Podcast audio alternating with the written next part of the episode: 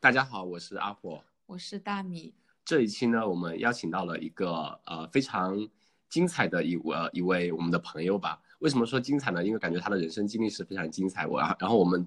呃认识彼此应该也有个几年了。然后他呢也是之前跟我们这边呃远神介绍过远神是一样，同为 Ultra 的赞助跑者，满世界跑马的女王 Zoe，大家一起欢迎。我本来想插话，没给我机会。哦，那你这这位嘉宾，而且这位嘉宾长得也非常漂亮。客气客气。嗯嗯，那好。互吹，商业互吹。对，我们先请 Zoe 给我们简单给介绍一下自己的呃背景吧。我还特别开心啊！谢谢大米，谢谢火哥。这个你们做这个 podcast 特别有意思。我看了一下往期的一些一些。这个朋友来跟你们分享的东西，或者是有几位我还认识，就是我挺崇拜的大神。然后澳洲的大神也非常多哈，就很踏实。然后这个如果说就是提起我，如果说是满世界飞的什么呃女神或者是女王这种，就特别不敢当，特别怕被人打。但是呢，我觉得我觉得挺开心的，就是这几年通过跑步认识了很多朋友，尤其澳洲还有一大批朋友，就等着疫情过去，能早点跟大家。就是再去山里野一野。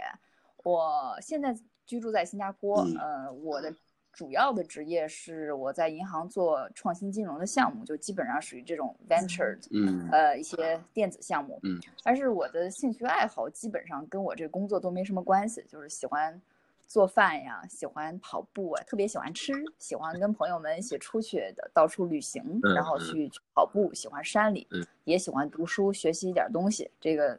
人傻就得多读书，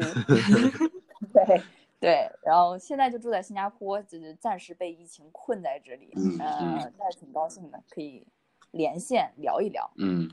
是对，呃，然后呢，我们邀请到洛伊之后呢，其实我们有也在想说我们可以聊些什么，后来发现其实聊的东西非常多，所以我们呃计划呢大概就是分两集，我们上半集可以先讲一些关于。呃，Zoe 之前全世界跑超马，就因为现在疫情嘛，哪里都去不了。那之前你是怎么样一个生活状态？我们可以一个个来跑，呃，来讲。可以首先给我们讲讲你我呃，Zoe 跟我们澳洲的不解之缘吧？因为其实对，他是常驻新加坡嘛。对，其实跟澳洲很近。然后我记得咱们是一七年还是一六年前后那一年来澳洲，大概有来有来了个三四次的样子吧，我印象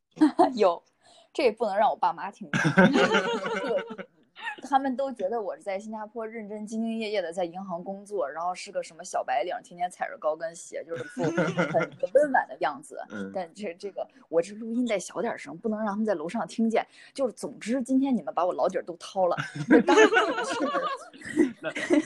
就是你们真的是掏老底儿，就是太适合做那个就是主持人，太适合做主播了。我当时是。一六年吧，一六年刚开始跑超马，就刚开始是跑就是一百公里这样的距离的超马，就走超马。嗯，刚有这个距离的超马的时候，了解到这个澳洲的 UTA 这个 Ultra Trail Australia，就是前期是这个 TNF 的比赛，这个澳洲典型的一百，非常非常出名的一百。你必须得跑的，这辈子必须得跑的一百。当时搜到了这个，然后我就报名了。我就是我也是被我公司一个朋友忽悠的。他说这挺好，我我来个五十吧，你来个一百。我说这个就是为什么就是如此有信心？对，就是就是大家互相忽悠，商业互吹，互捧。然后他就把我忽悠进去，就是一个跑五十的妹子把我忽悠进一百了。然后然后我就开始搜一些就是就是有澳洲朋友的这样的群吧，就一个人呃。我忘了是呃，可能是荣总还是 Bosco 把我加到了这个呃 UCA 的破除好友的这个准备群。哎，当时觉得找到大部队了，真好，大家特别的实在。当时也是在那个群里认识了远神，认识了一些澳洲的其他的我朋友们。嗯，就大家特别实在，给我的印象就是特别善于帮助别人，像 Michael 他们都是就是知无不言，然后。每个人都特别有智慧，感觉又特别会跑，但是都特别低调，你知道吗？就你问他们东西，他们不把自己当大神，他们把他们知道的一切都是细细的讲给你听。对，这点是我特别感动的，所以那时候就对澳洲的呃跑者群特别有好感。嗯，后来就是因为离得近嘛，这个机票相对便宜，说不去白不去，办一次签证就是拼命的往那儿跑。嗯，然后澳洲的这个越野资源也特别好，嗯，除了训练去。自己徒步，像塔州自己去徒步，或者自己去训练，或者是就是呃会会朋友，参加一个长距离的比赛，嗯我觉得都是很好的选择。所以当时就是经经常去，就是我的首选。虽然说到墨尔本也要八个小时，但是就就感觉近，就是 当时比较疯狂。那那时候来跑 UTA 的时候，之前已经有一些基础了，是吗？跑 UETA 之前，其实我是从大概一三年，呃，一三年开始跑步的，就就是那种五公里、十公里慢慢磨，然后跑个十公里，就是一定要朋友圈炫耀一下的那种，就 就终于呃姐姐跑了个十公里，然后跑到二十也是就兴奋的不得了，我觉得哇，发个朋友圈跑，二十，我觉得这辈子圆满了。嗯但但是跑着跑着，你这个野心就慢慢变大了，你就膨胀了，你就觉得，哎，这个好像二十到四十也行，什么四十到五十也没多少，走着走着也就到了。后来就慢慢觉得这个跑越野这个事儿挺好的，可以到大自然里面，然后还可以出特别多，因为这个越野比赛都给你一些补给，哦，对你就，把它当成一个比徒步还要快的，但是就是比跑步更放松的，可以在户外的，就是嗯连带着爬山、带着跑步的。嗯然后就当时有一些全马的基础，然后也有一点就是五十公里和就是一百公里自己路跑拉练的基础。就有一天我刚到，那时候我二零一五年刚到新加坡工作，有一有一次就是比较疯狂，嗯觉得这个这个岛，就我刚到的第一个周末，我觉得挺无聊的，我就就是租了一个自行车环了个岛，当时是骑自行车。骑了之后发现自己哎屁股跟腿都还在，然后我就 对我又膨胀了，我就想说哟，我我对我能骑一圈儿，就我能不能跑一圈儿啊？然后我就拉了一个国内的小姐妹，她特地飞到了新加坡，跟我一起，还要跟新加坡几个就是护花使者一样的大本地大神，就是嗯大家就是分段陪我俩跑，我俩就在新加坡十一二零一五年十一月环了一次小岛，当时就环了个一百公里，就赶紧草草收尾，就真的是自己挖的坑，自己就是跳，第二天早上才跑完，特别慢，然后然后特别热，就磨的身上都都。都都都都是这个磨都磨破了，但嗯是那次弄完以后，就对这个一百公里非常有信心。然后隔年的，嗯，对，隔年的年初就跑了港百，然后又跑了这个啊澳洲的一百，就从此以后就开始膨胀了，觉得这事儿也还行，没那么难。嗯那那你呃，刚刚也讲到了，就跑超马初衷，那你从呃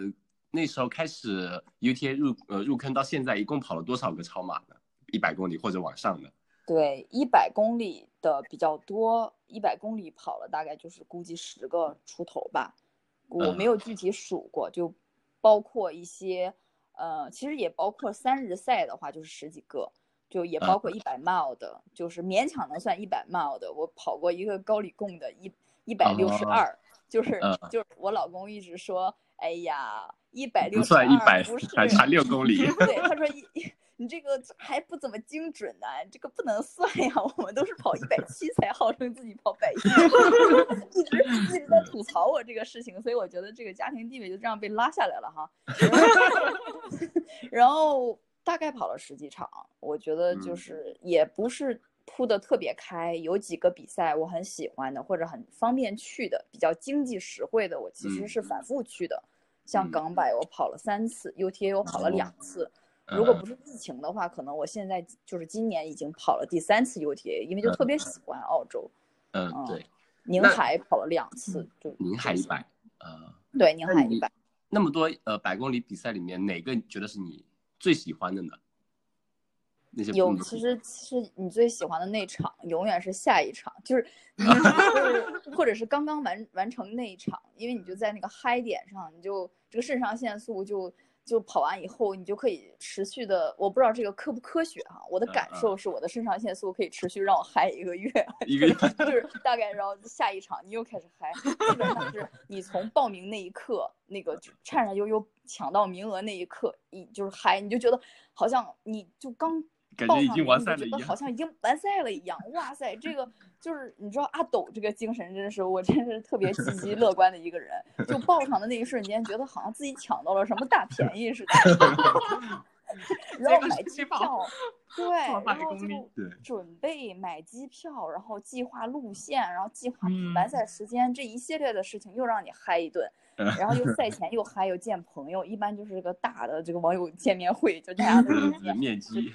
就特把对面基特别高兴，然后真的到了赛场上那一瞬间就觉得，哎呦，我这是来干嘛呢？然后就觉得早上就有点慌。等到你 跑到中间后半程，这个嗨点又上来了，就觉得，哎呦，好像老子今天有机会把它整完。然后一旦整完了，然后又嗨了，刚刚的那种嗯酸啊、疼啊、累啊、困就啊，全都忘了没了。嗯对，然后再坐个飞机回去，美滋滋的再回味一个月，上班上班，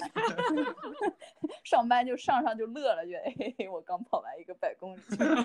你知道，就小白就这种事情很高兴，嗯，就是人家大神就是想着我要多少多少时间完赛，我今天是不是 PB？就是比较普通的人，我的代表，我就是代表普通人，我就是觉得，嘿嘿，我又跑完一个，挺好，的。对，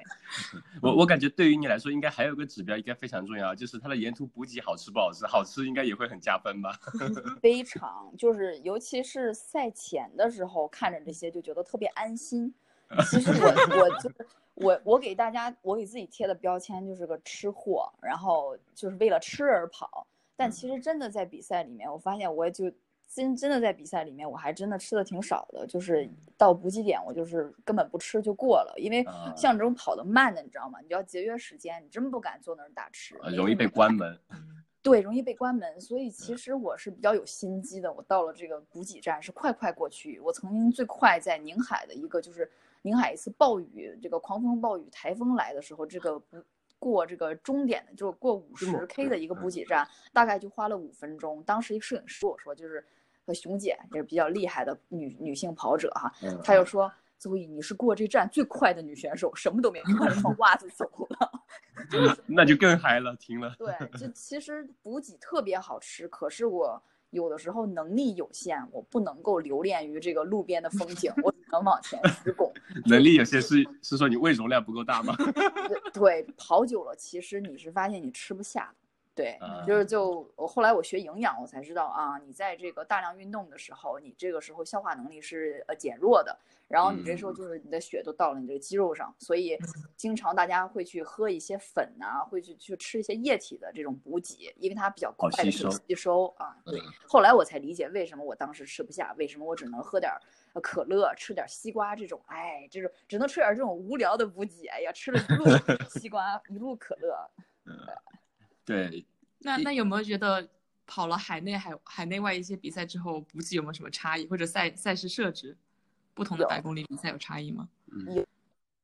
非常大。其实我在选择的时候，我会主要看第一，这个赛事的年限，它是不是举办了非常多的年，大家是怎么看它的，然后会看它所在的，就是他这个举办方，我会看这个举办方他是不是有一定的能力，这个赛事公司了。呃，嗯如果举办方非常出名的，他们办的比赛都非常好，大家口碑很高，这个赛事保障一般来说是比较到位的。然后嗯就比如说是高原的比赛，尤其你要就是注意这个赛事方的资质。如果是个高原赛，第一届那野鸡公司你没听过，那就是比较危险的。这个呃补给啊救援不一定会到位。然后像有比较有名的这些呃举办方，你可以放心的去报，他们这个有有能力去 handle 一些呃特殊的情况，然后准备会比较充分，他的医疗啊，他的保险都比较充分的。这这方面，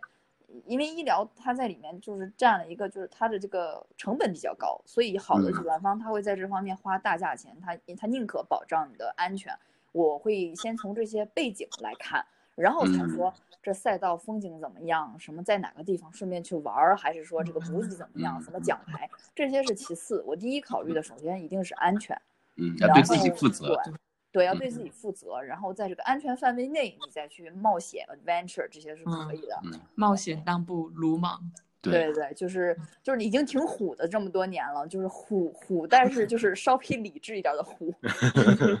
是是，因为其实有有些赛道还是比较危险的，尤其我之前印象中你好像是跑了一场是四姑娘还是什么的，在那个呃还是柴谷嘛。我印印象有一年是在呃，好像是印象中是四姑娘山，因为那个是高原，然后天气也比较差，是不是？嗯那，边好像是比较比较四姑娘我当时只报了四十二公里，其实那年我跑的比较凶，背靠背的搞了好多比赛，那年我好像搞了五六场百公里，然后还还有什么多日赛什么，就弄了挺多的，然后一直就是属于那种两周一赛，两周一赛到处飞的状态，比较累。然后跑四姑娘的时候，我自己自知这个高原经历不多。呃，然后就只报了四十二，我想说去体验一下，主要是去吃四川的火锅，然后就 对，就就当时就去了，就是刚到高原，可能两天，这个赛事是要求的有一定的基础的时间，你要去适应的。其实到了以后也，当时是 Vibram 的那一年的那个就是队员，然后有一些拍摄的工作，哎，就是一直也比比较忙，自己稍微去拉练了一下，但我感觉好像。适应的时间是有限，再加上自己能力有限，所以你这个你的能力在这儿了。然后比如说你能力才九十分儿，然后你你再到一个高原，你又降到了七十分儿，又没休息好，可能降到六十分。但是有的人他可能有的大神，他能力是两百分儿，他到那儿他降到他的一半儿还是一百分儿，还是比你强。这就是在平时的积累了。反正我到了那一场，的，刚好赶上一个就是雨雪天气，那那个对我来说是。比较辛苦，在这个雪地里跑，然后特别滑，然后然后有一些下坡，你前后都堵着人，嗯，这个在被前面的大神都踩了，已经就是特别滑了。这个当时是为了安全，其实一直是一个小心翼翼、紧绷着精神的状态。后来我有一个下坡，终于没有雪了，但是我往下冲的特别快，然后就把脚崴了。后来就有一个奇妙的骑马经历，第一回骑了那么长时间的马，骑马回去的。哦，就退赛，相当于是赛事主办方安排的马过来接的嘛。对，当当时是马，其实不怎么充足，因为大家就那场蛮多人半路会出现一些问题或者退赛，但是赛事方他们非常，其实他们很 nice，他们准备了蛮多的这个救援呀和一些准备。呃，毕竟是高原，这个马匹去驮你出来，或者说救援的人员去步行去找你或者什么，这都不容易。他们当时我就在一个就是在一个补给站退的赛，还好在那就是就是反正跟其他的呃选手一起就是等呃等一些马匹或者等一些方法，也能走路的没有受伤的人是自己可以走出去，就是自己徒步走就可以了，有足够的补给就可以，那个路线还是相对成熟。但是受伤的人或者是有一些高反的人，他没有办法自己走出去，都要等马，是等了几个小时。但是赛事方确实有。有尽量帮我们呃安排，这个还是蛮靠谱的。当时是当时是赫然姐姐在这个也是越野圈比较出名，赫然姐姐呃跟马老师做的这场比赛嘛，呃马德民老师就是还是很靠谱。然后我就赫然姐他们就安排了这个马匹呃回去，然后回去还给我报销了，就是他觉得这个是当时是不可逆的一些环境，然后这个我是受伤的情况，赛事方式按照。规则是还报销了，你知道吗？就是呃，当时也有救援队来帮我，就是包扎一下、喷一下什么的。那个脚踝崴了，就是及时的给我呃控制了一下这个情况。然后我回到回到就是其他城市，就很快去做这个拍 X-ray 啊，是 MRI 啊，就啊感觉还蛮好的。嗯，现在已经恢复的很好了。所以找做背景调查，找一个非常靠谱的、有资质的主办方还是非常必要的，尤其是。比较高原的一个比赛，比赛环境相对恶劣一点的一些比赛，更要注意这方面的选择。感觉他们的心态就感觉像是带朋友来这儿啊玩，我会对你负责到底那种。对对对对对，嗯，那呃四姑娘那边是你说崴了，然后除此之外有没有其他，比如说很痛苦啊，或者一些什么样的经历呢？在所有的超马比赛中，痛苦啊，对，我也痛苦。其实都还蛮快乐的，就是你回忆过去，你总觉得对你，你你回忆过去的时候，人们总是会记得一些就是挺快乐的事情，有些事儿就给它屏蔽了。身体上的痛苦肯定当时都痛苦的，但是就是心灵上非常之放松。这个你可能也也自己也感受或者也听过，就是跑超马的人或者跑马拉松的人，其实他是追求一种，就是身体它有一个那种痛苦的临界点，然后到那儿的时候，其实他的。对心灵上的感觉，或者说这一个这是一个 running meditation，就有点像说你你一直在行动的在在冥想，你有的时候身体上到一个点，你会额外的有一些 inspiration，你会突然就觉得有一些其他的启发，或者是有些反 思，就很奇妙的就能好像在生活里找到一些其他的力量。就是就是去找虐的人都是有原因的，就总觉得好像又得到了点什么力量，很奇妙的。就当时肯定挺痛苦的。然后比较印象深的是港百吧，就嗯港二零一六年的港百，那是我第一场就是正式的一百公里越野赛，也就算一个城市越野了。对，港百没有那么野，比相对比较安全。就在这么一个这么现代化的，在香港这么一个现代化的城市，这么安全、这么老牌的一个赛事当中，经历了啊六十年不遇的香港的这个大风暴、雨雪，嗯，就就是是那一一年，对，就是那一年，非常就是反复在说这件事儿，觉得自己哇塞可以吹一辈子，就是特别倒霉赶上这一年。然后 当时我其实是第一场，我很兴奋，我训练非常充足，我敢嗯说是我训练非常充足，基本上属于每天跑二十公里那种。然后还配合瑜伽，配合其他，配合饮食，就是那个那场我状态非常非常好，我直接嗯就被雨雪给浇灭了。然后也嗯就是跟也而且也也也跟朋友结伴跑，比较奇妙的是，当时跟我结伴跑的是我现在的老公，就是、啊，林子，对，啊怎么不给我分个帅哥？就嗯就当时一起，大家都是第一场百公里，就就结啊伴跑呗，唠唠嗑跑着，觉得特别轻松。呃，过半的时候感觉自己还能拿个什么铜人儿之类的，就是港版有这个金人、银人、铜人嘛。嗯现在开始过的基本都是金人的精英哈，终于看到一个就是普通跑者，就如我，然后跑到就出发的时候已经是感觉起点已经是狂风大作，就是整个垃圾都被卷起来那种龙卷风的感觉。然后就当时就起点的时候就已经有很多很瘦的女生就顶不住，开始把这个晚上的衣服都开始往上套啊之类，大厚手套、滑雪手套都上了，就不是那种普通的港百天气。嗯嗯嗯，然后到了中间就开始下雨，下了下，雨就下到晚上，晚上开始，呃，就开始下雪，下雪加上冰雹、狂风，就是到我到最后九十六公里的时候，其实是个盘山公路下去，那段路我是知道的，但是它是盘山公路下去，非常滑，嗯下雪下了雨以后它结成冰了，它那个啊也就是海拔一一千米吧，我觉得也没多高，我忘了多少多高，但是海拔并不高，但是。你这个海拔一上升一百米，这个温度下降一度，它就已经下降一度还是六度，这嗯嗯嗯然后它就结冰了，就没有办法滑下去，因为它是一个盘山公路，它是嗯环绕的。如果你没有办法及时停止，一直在往下滑的话，你肯定会出去，这就是肯定挂了。然后我也不知道野路怎么走，当时就是大概三十几个人困在这个一个小小木屋里，一个废旧的小木屋。嗯，对我这么大声音说，这个会不会我死定了？然后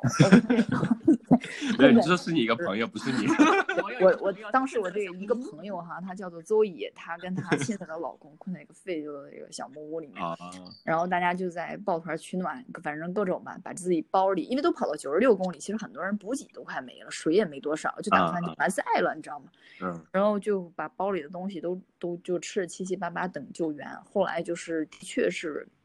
没有办法救援上来的，因为当时这个连直嗯那升机的车根本也上不去，太滑了。上不去。对，嗯然后香港本身它的这个急救的措施也没有，因为他们没有遇到过这种情况。嗯全港只有什么六十几对，呃，这个那个叫什么？叫是冰刀吗？还是什么？就是这个呃，就冰镐的鞋子冰爪那种的，对他们没有这些相应的呃工具，然嗯后也没有人有太多这种 experience，所以嗯当时是让我们有一个消防员上来，哎、有一个是应该是民间的救援队的人，他嗯上来的很辛苦，呃，爬上来了，倒着上来了，然后带着我们全部的人从野路往下摸。其实当时有啊啊一些路是非常非常险的，但是如果在上面过一个晚上，可能很多人就过不去了，因为对当时太冷都是属于这种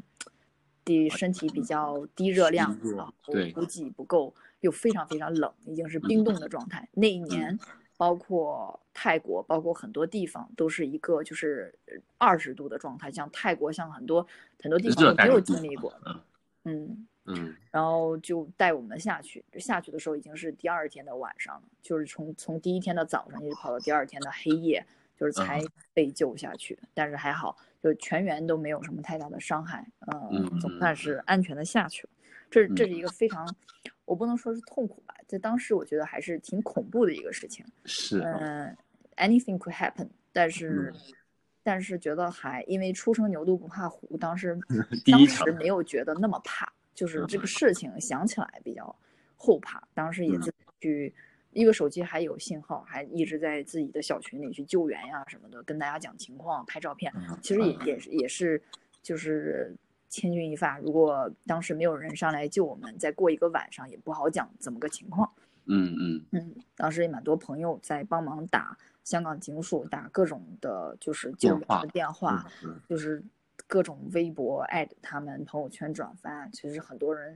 呃，费了很多力气。当时也有一个就关系很好的朋友，他就动用公司的力量，以公司的嗯去报警，说必须把这个员工给我救回来，就就还蛮蛮大家都蛮努力的在帮忙啊，嗯嗯嗯把我们救下来这件事情，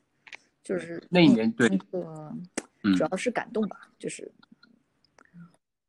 对对没有没那有太那一年我记得就是还在比赛，其实新闻很多都爆出来，真的是像你说的那个很陡的坡，甚至有些车都开始直接就往下滑了，对，就是没办法。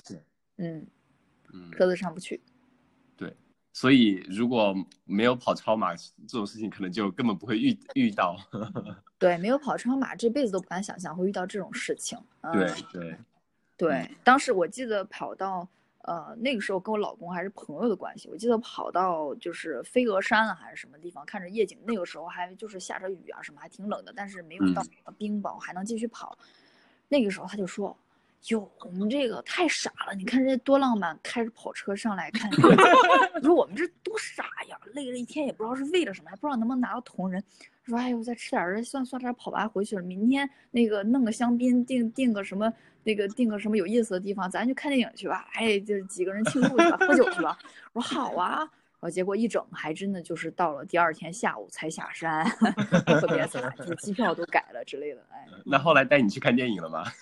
没没哪有这心情，大家都是屁滚尿流的，赶紧滚回上海上班。那哎，嗯那时候我在哪？我在新加坡，他在上海。对，那时候他就赶紧滚回去上班，然后还特别怕嗯被同事、被老板、被家里人知道这个事情，你知道吗？嗯，偷偷摸摸他们现在还是不知道吗？家家人现在还是不知道这事。呃在我跟你们录音之前是不知道的，这个不好讲。出去一开门，面对我的是什么？所以所以这场比赛之后有没有那种呃 PTSD 对对，就是不一段一段时间内不敢继续报一些新的比赛呢？报。后来就觉得都这样了，都经历过了，还有什么姐不能玩的？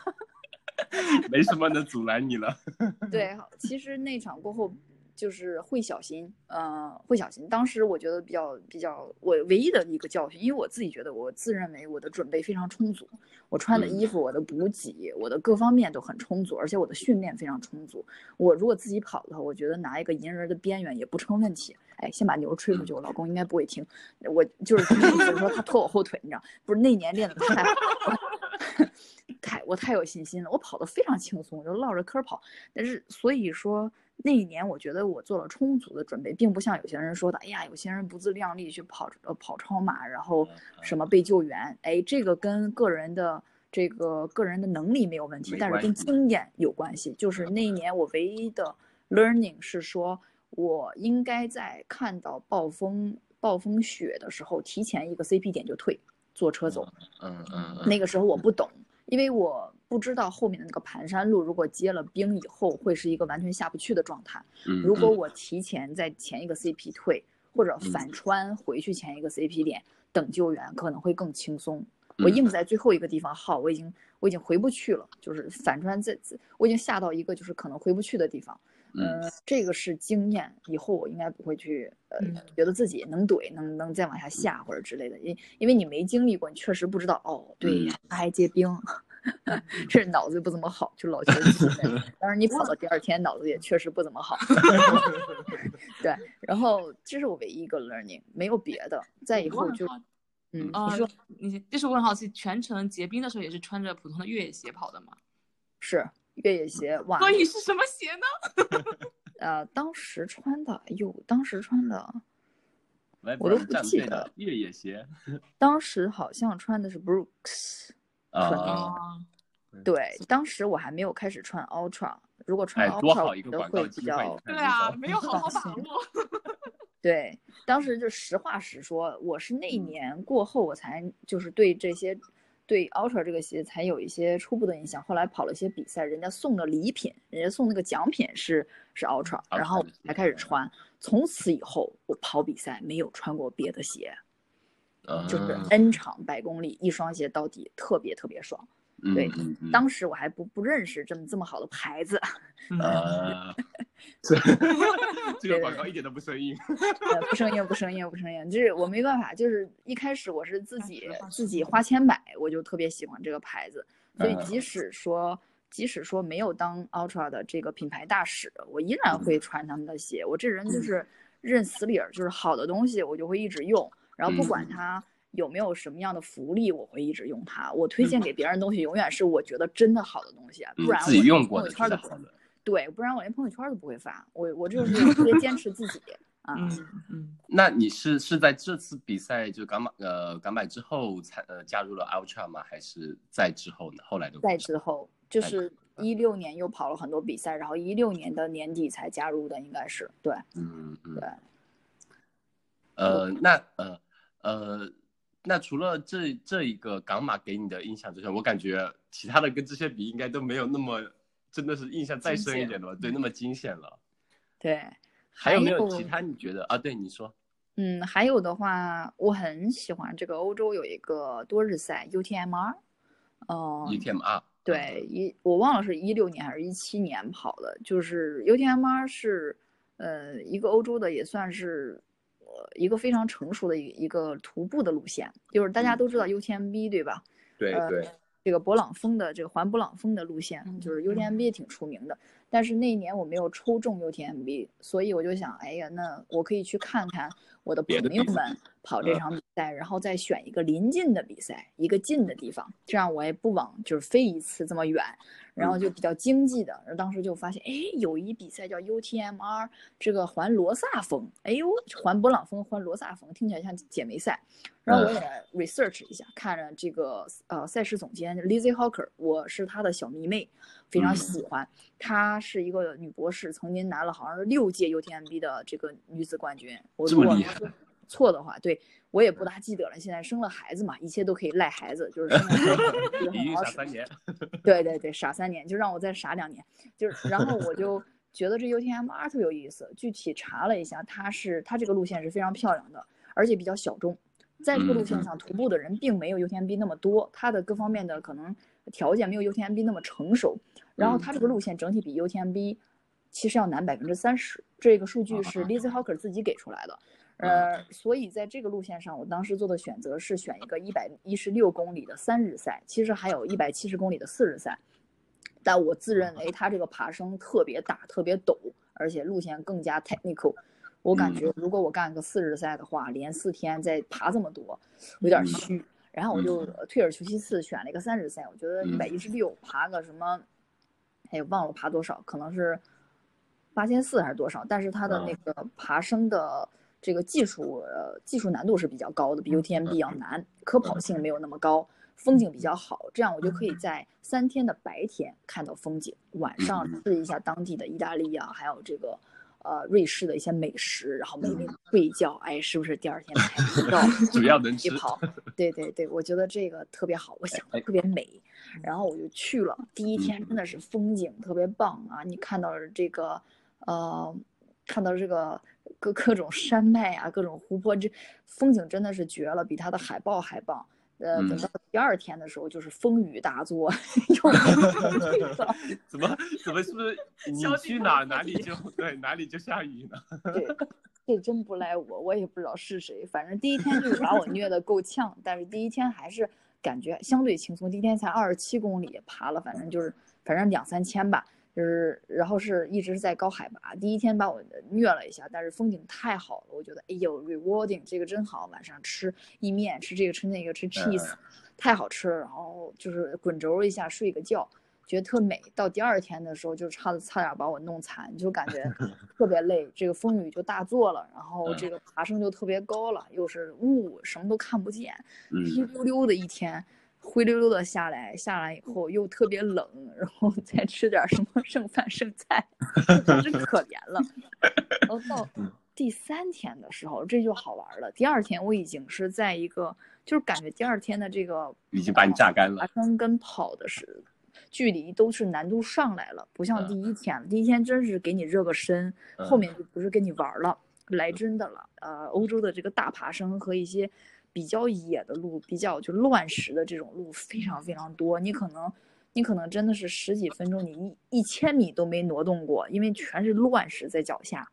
嗯根本整不清楚。等到第三天的时候，这就刺激了。我想，这第三天我这个自认为恢复能力很快，什么嗯 BCAA 什么什么蛋白恢复这个那个的，反正全上了。我能知道的，能帮助我恢复的，什么黑科技全整了，什么什么，然后你的这个这个这个跑步的各种呼吸这那的都上了，什么的账也都拿出来了。就打算第三天就是必须得整完嘛。然后第三天就是一个天气更差的日子。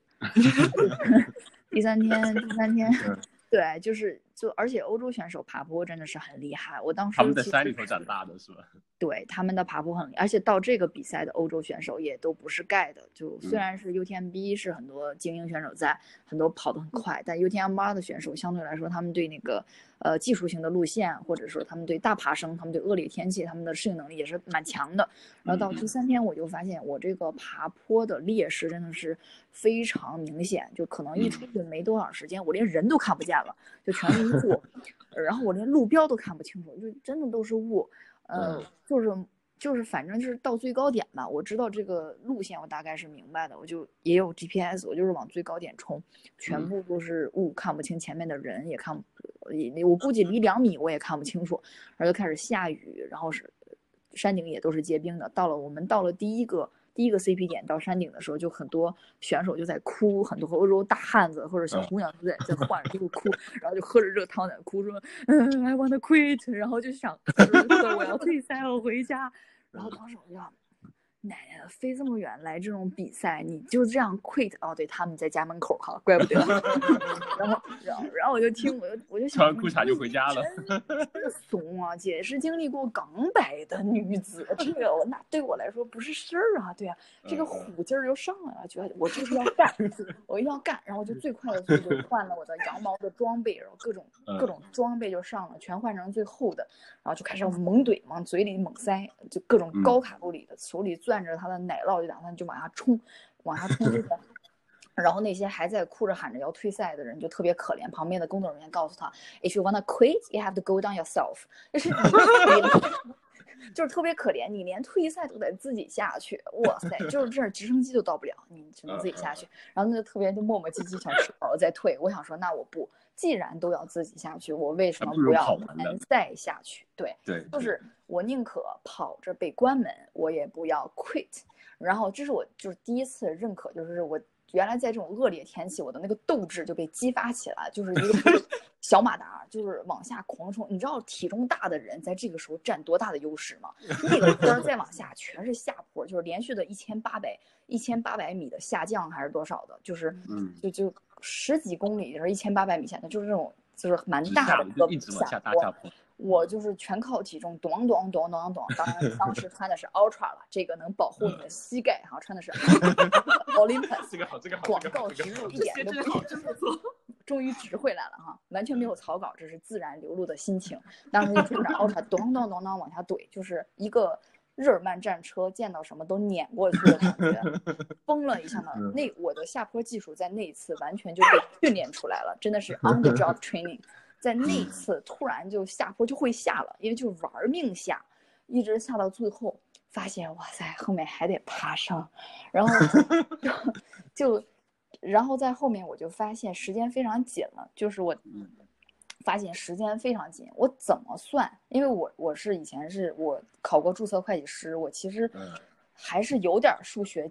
根基的，在算算我自己的速度跟这个赛事的长度、难度，这个我嗯算这个完赛时间能不能卡到他那个关门点儿，我当时就觉得这完全算起来不可能啊！我就是觉得怎么算我都不可能完赛，但是我就是嗯不服气，我想说。我就是不服气，我得试一试，我得拼尽全力去试一试，我不能就半路 quit。我这么溜达回去，这算什么呀？我这么老远来的，这是第三天，而且我觉得凡事你只要努力，可能都有机会。当时就特别虎的，用尽了全身的力气，真的是就是不要命了那么跑，然后就真的真的跑到没关门结束，没有关门，而且还余了点时间。就 就是到终点的时候，我冲向终点，冲向 Lizzie Hawker 的时候，那个那个那个气势，他当时就说：“哎，You must have a good race。”就就是特别兴奋，所以那一场是身体非常痛苦，心里特别满足，就是很大的成就感吧。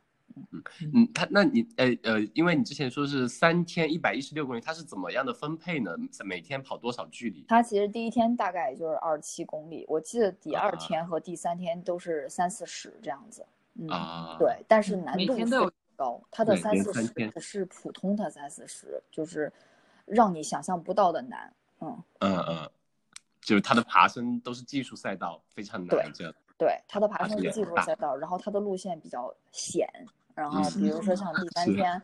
我还拍到就是就是那种就是悬崖边上，然后就你没什么地儿可以走，已经外面在下雨，本身很湿滑，然后都是都是石头，这个你要就是摸着石头的壁过去，那那么窄的地方，然后就在这么窄的地方，突然发现，哇塞，旁边有一堆黑脸羊群，就是那个当地非常出名的黑脸羊。那个嗯那个羊儿脸是黑的，然后基本看不着脸，就特别萌。但是那跟那个动画边羊在那片躲雨，就是嗯已经是一个只能过一只脚的这个宽度的地方，还有一嗯群羊在我旁边儿。任何一一头羊，它它踢我一脚，我当时就拜拜了。但是嗯我我就是就是就是冒着险就想说，你千万别来啊，千万别来啊，就是赶紧过去了，就很刺激，就是堵堵车了跟羊。嗯，开开始追悔，有没有开始后悔自己当时吃火锅吃太多羊肉了？我没有吃太多，你不要踢我。比较虚，比较虚。一段时间我都对那个羊感觉呃有点虚，就特别萌。但是那时候就觉得你这，哎呦，来者不善。就是当时往下一看，就是挺挺悬的一个地方。嗯，嗯第三天和第二嗯天的难度比较大。嗯嗯嗯。那刚刚讲的就是这些都是相对痛苦一点的经历，然后也是非常难得经历。其实我刚刚有一点想说的是，你说你到后面那个虎劲儿又上来了，你五分钟之前不是这么说的？你说跑完港百以后，对这些赛事我会有一个比比较好的认知，对 对感觉不对长记性啊。是是，对自己的对这个赛事有很好的认知，因为这个赛事很安全，对自己的能力有很好的认识。圆回来了，圆回来了。对，赛事是好赛事，推荐大家都去玩儿。嗯。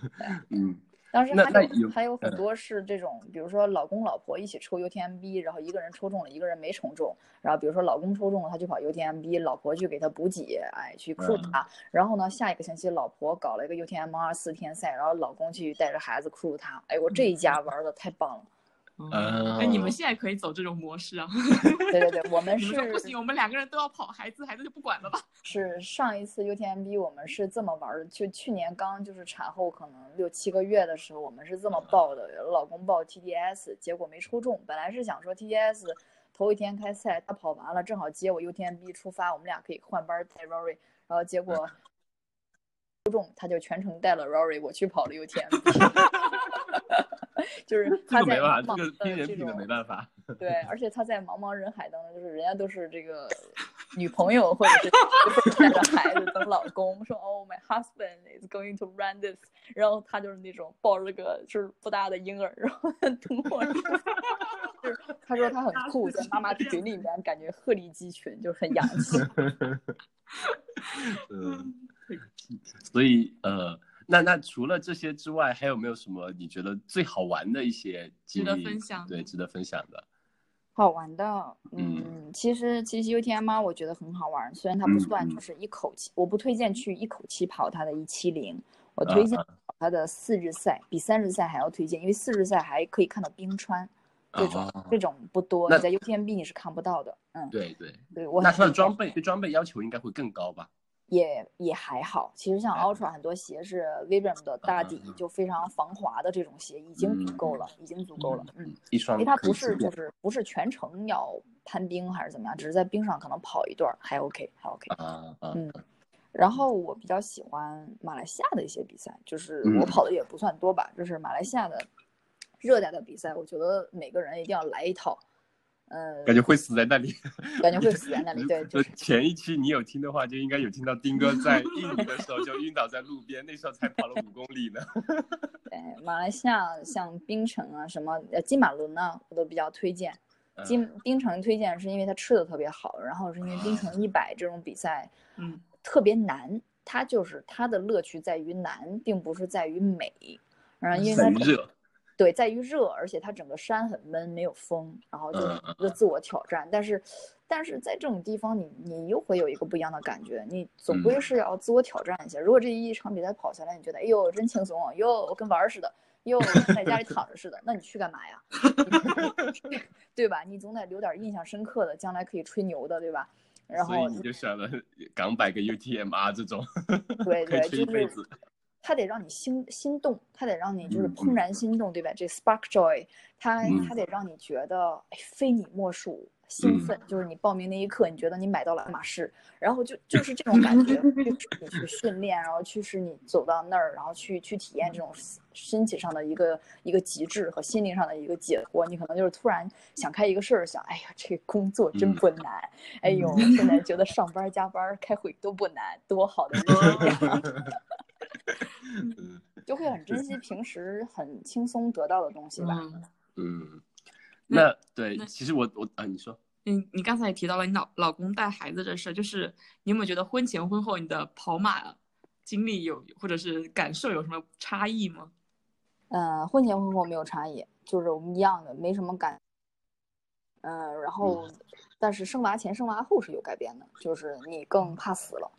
然后对，就是就是这，说实话是这样的。嗯呃，你有一些责任吧，所以就把保险什么都买好，然后再去玩儿。嗯嗯对，一定要买保险。嗯。嗯嗯，要，对，就是然后会怕死，像就生生孩子的，生完孩子我直接把我的那个公路车就二手卖掉了，一个是啊基建，一个是嗯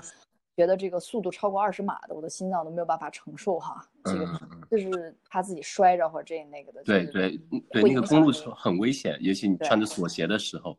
是，所以我就胆子小嘛，就赶紧把它处理了，就玩玩摩拜这种就可以了。像越野赛，我也是选择一些相对保障比较好的、比较安全的，就是呃生完孩子还去了场宁海，去年，呃，我觉得也也不错，就是嗯跟我老公双人一起吃吃喝喝一路，很多朋友都认识，就是去潇洒一下，嗯，放放风。对那对，其实我们刚才听了很多所以其实是非常享受这些比赛的，而且在比赛中也收获了爱情，婚姻非常幸福。然后现在也是跟老公，如果疫情我觉得没有呃影响的话，那后面估计也是会一家人一起再出去到处再跑一跑，其实非常非常呃让人羡慕的一种生活。嗯嗯，主要是她老公跟得上她，像我老公就不一定跟得上我。你厉害，你厉害。年纪大了没办法，呃，那我们话呃下一个话题啊，小崔这段掐了，呃，就是那我们呃，其实这一部分话题是蛮多的，你可以给自己的呃到目前为止的超马经历吧，给自己总一句话总结一下，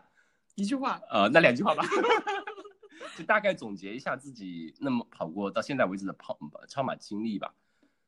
就是身体在深渊，心灵在天堂。哦，一听就是有文化的人，